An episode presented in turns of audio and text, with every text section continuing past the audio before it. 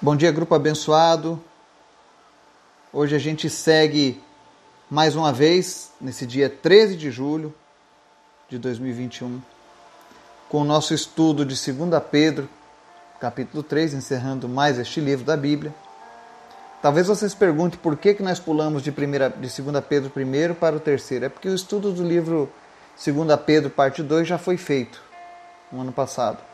Se você precisar, pode buscar lá no nosso histórico dos podcasts. Se você precisar do endereço dos podcasts, me procure.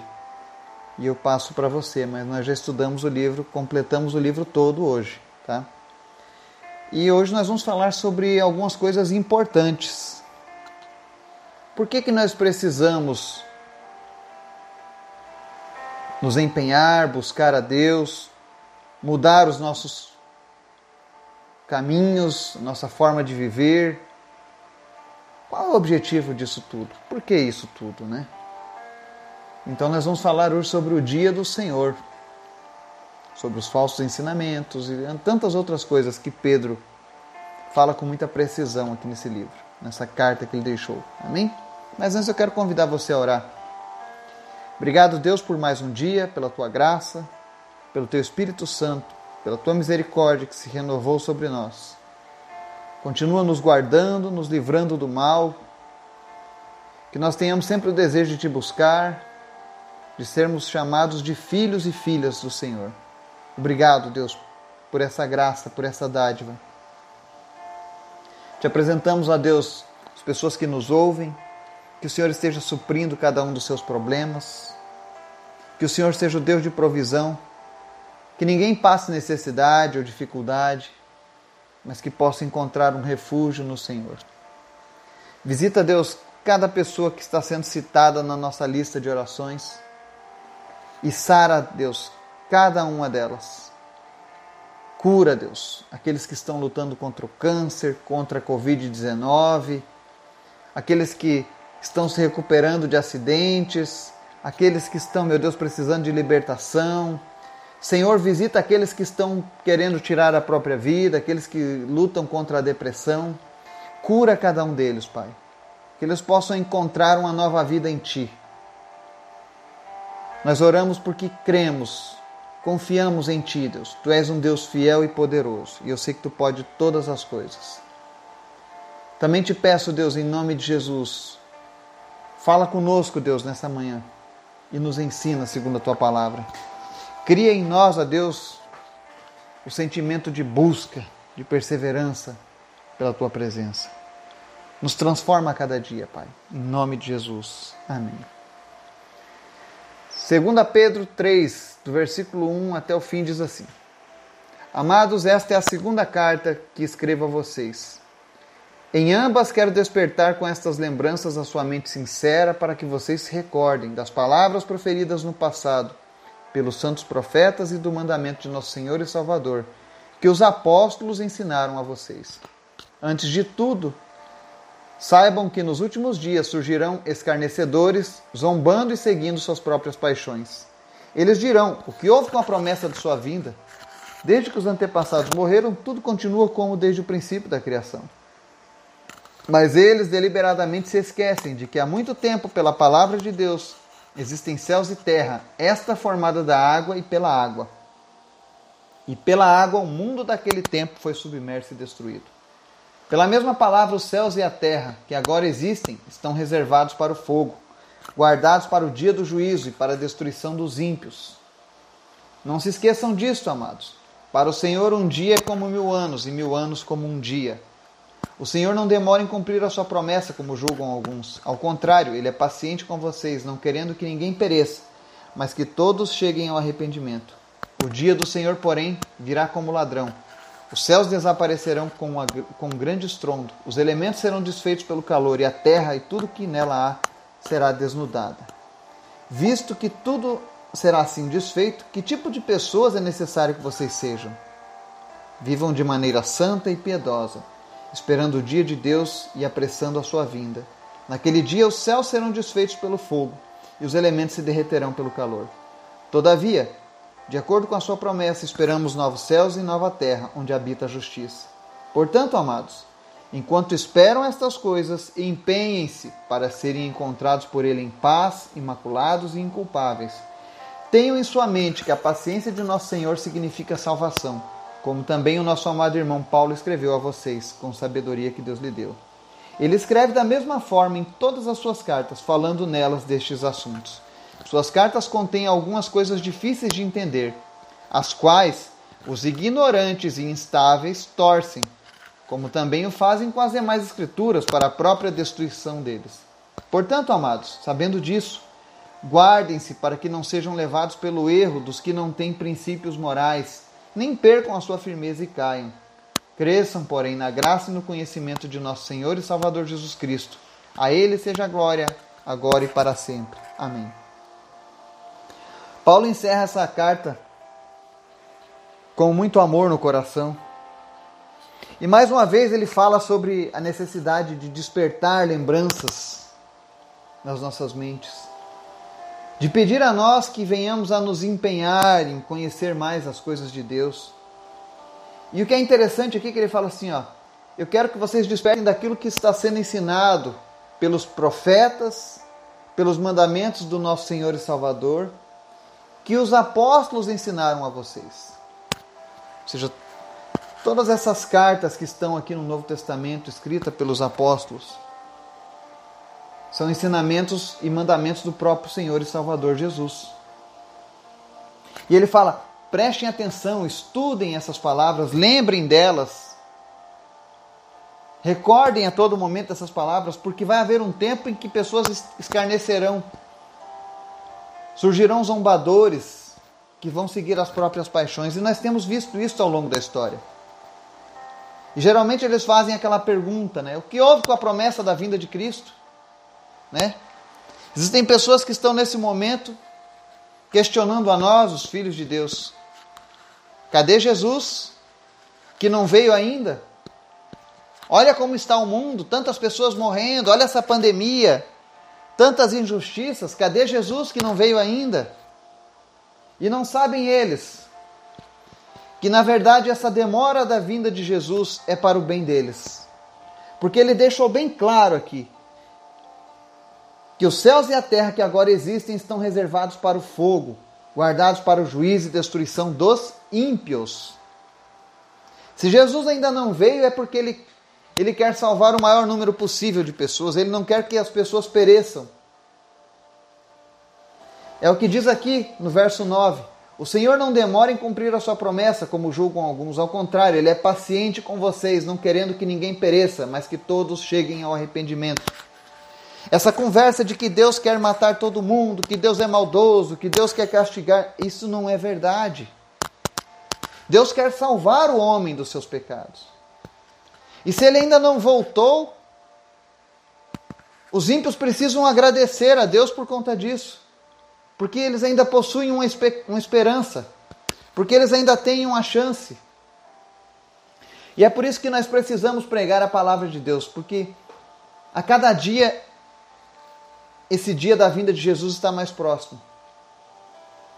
Aqueles que se entregaram a Cristo, que estão vivendo para Cristo hoje, amém. Nós iremos para o céu. Mas aqueles que estão vivendo longe de Deus, que se escondem nas suas religiões, que se escondem nas suas máscaras da hipocrisia, do ego, do orgulho. Infelizmente, essas pessoas estão reservadas para o juízo final, com fogo. Mas não é esse o desejo de Deus e nem o nosso. Porque se esse fosse o meu desejo, por exemplo, falando de mim, eu jamais pregaria a palavra de Deus. Mas pelo contrário, Deus coloca um amor aos perdidos na minha alma. E eu sinto o desejo de que outros sejam alcançados. E ele fala: olha, não se esqueçam disso, amados. Para o Senhor, um dia é como mil anos, e mil anos como um dia. Deus é atemporal. Pode ser que daqui a cinco minutos o Senhor volte. Pode ser que não dê nem mesmo tempo dessa mensagem ser passada adiante. E o Senhor Jesus volte e busque a sua igreja. E aí vai ser tarde para os ímpios.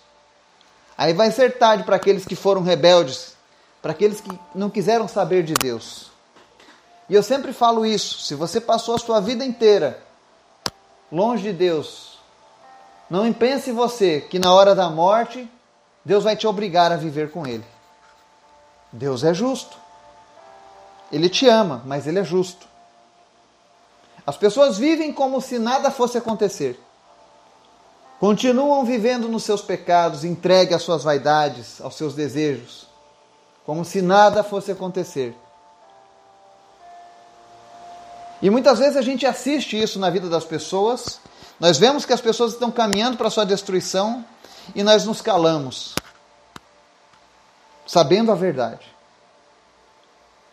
Dura essa verdade, mas sabemos a verdade.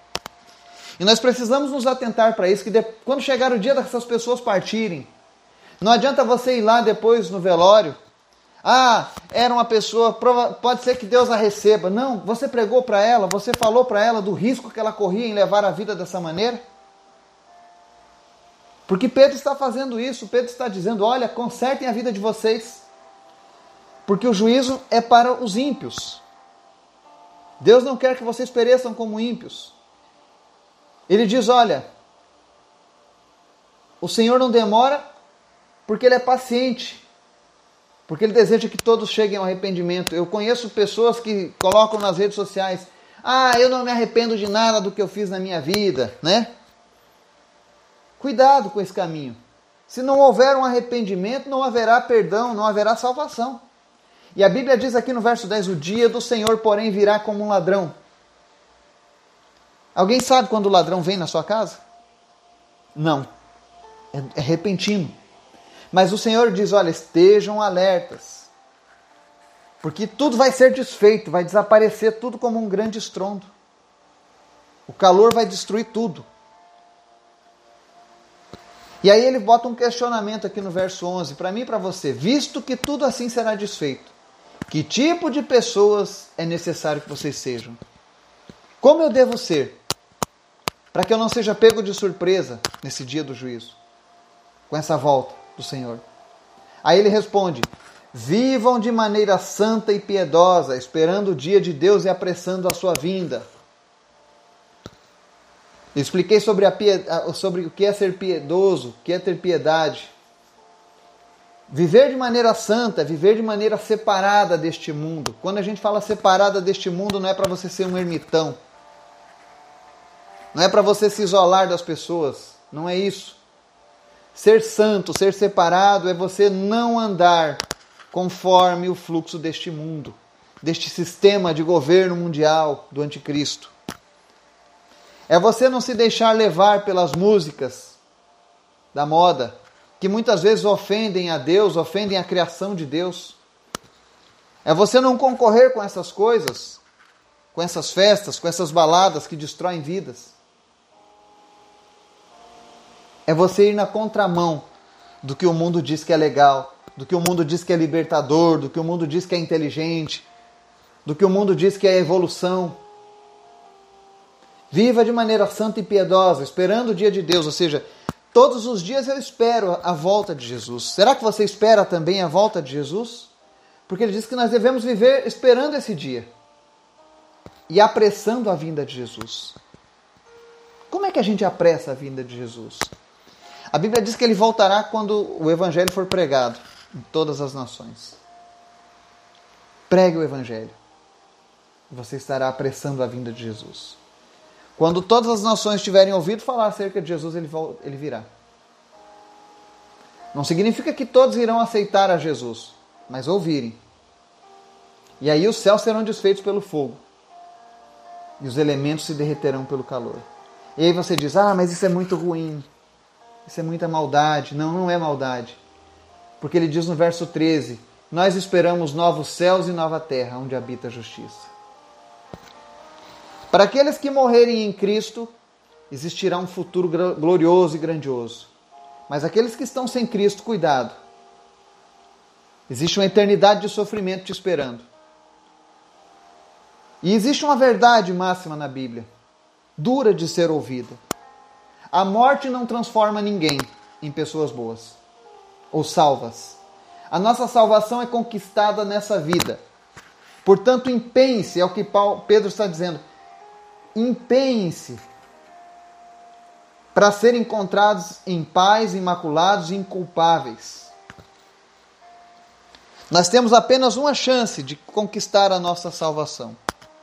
Se você assistiu aquele filme dos Vingadores, o Guerra Infinita, você vê lá que havia apenas uma chance em milhões de chances para que as coisas dessem certo. Nós estamos vivendo isso também. Você tem apenas uma chance de fazer as coisas da maneira certa para Deus. E essa chance chama-se sua vida. Do dia que você nasceu até hoje. Se você está com vida hoje é porque o Senhor tem sido paciente contigo. E Ele é paciente porque Ele espera a tua salvação. Então não adianta querer culpar a Deus dizendo que Ele é mau porque vai ter esse julgamento, porque um dia Ele vai castigar a humanidade. Ele só vai castigar os ímpios. Se você não quer ser castigado, entregue a sua vida para Jesus. Não se deixe enganar. Pedro segue esse estudo dizendo: Tenham em mente que a paciência de nosso Senhor significa salvação, como também o nosso amado irmão Paulo escreveu a vocês, com a sabedoria que Deus lhe deu. E ele fala das cartas de Paulo, todas elas têm esse mesmo teor de nos preparar para a vinda de Jesus, de nos prepararmos para ter uma vida eterna com Deus. E ele diz: Olha, suas cartas contêm algumas coisas difíceis de entender, ele não está dizendo que são fáceis de entender, porque muitas vezes confrontam a gente. Mas ele fala assim, ó, as quais os ignorantes e instáveis torcem, como fazem com todas as demais escrituras para a própria destruição deles. Muito cuidado com quem torce as escrituras ao seu próprio prazer. Existem pessoas que leem os textos e distorcem o sentido real. Existem pessoas, por exemplo,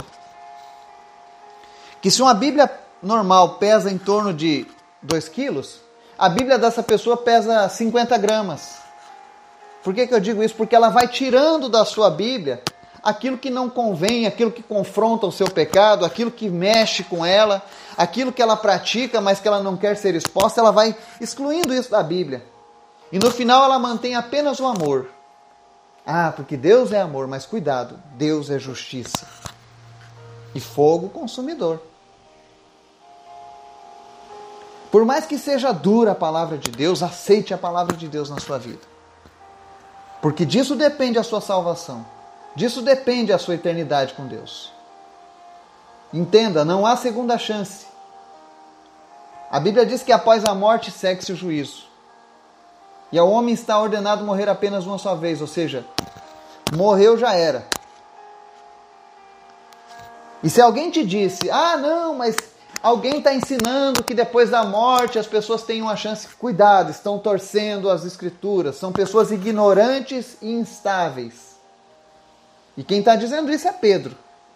Pessoas que torcem as escrituras são pessoas ignorantes e instáveis. Então ele segue no verso 17: Portanto, amados, ele está dizendo para mim e para você, nós somos amados. Sabendo disso, Guardem-se para que não sejam levados pelo erro dos que não têm princípios morais, nem percam a sua firmeza e carne. Olha o alerta de Pedro. Ele está dizendo que nós somos amados por Deus. Então, venhamos a nos, que nós venhamos a nos guardar do erro. Cuidado com os falsos ensinamentos. Parecem ser de Deus, parecem vir de Deus, mas são palavras feitas por pessoas ignorantes e instáveis. Cuidem. São feitos por pessoas que não possuem princípios morais, porque uma pessoa que adultera a palavra de Deus ou que muda as promessas de Deus não possui princípios e faz isso para a própria destruição, tanto a deles quanto a daqueles que seguem os ensinamentos errados. Talvez você ache dura demais essa palavra, mas eu seria um hipócrita se eu não falasse a palavra de Deus por completo. Eu estaria demonstrando que eu não me preocupo com sua vida espiritual, que eu não estou nem aí para os seus problemas, e você que nos acompanha sabe disso. São 15 meses que nós oramos e buscamos a Deus juntos. Nós choramos com as perdas e nós celebramos com as vitórias. Porque é isso que Deus faz na nossa vida. É essa fraternidade que Jesus quer. Então, cuide para que você não seja levado pelo engano. E se você acha que está vivendo ou está seguindo algum ensinamento enganoso e precisa de mais esclarecimento da Escritura, eu me coloco à disposição para te ajudar. Eu não sou o detentor do conhecimento, mas eu conheço algumas coisas da Bíblia e posso continuar compartilhando isso com você. Amém? E por final, para a gente encerrar o livro de 2 Pedro 3, Pedro diz assim: Cresçam, porém, na graça e no conhecimento do nosso Senhor e Jesus, Salvador Jesus Cristo. O que é crescer na graça e no conhecimento? Significa que você precisa ter uma vida prática de oração e de leitura da palavra. Crescer na graça e no conhecimento. Tem pessoas que só querem a graça. Tem outros extremos que só querem o conhecimento. Mas você precisa ser equilibrado nesse crescimento. Precisa ter graça e conhecimento. E aí ele encerra a Ele seja a glória, agora e para sempre. Amém. E com isso nós encerramos também este estudo. Que Deus fale ao teu coração, ao teu coração e transforme a sua vida a cada dia, em nome de Jesus. Amém.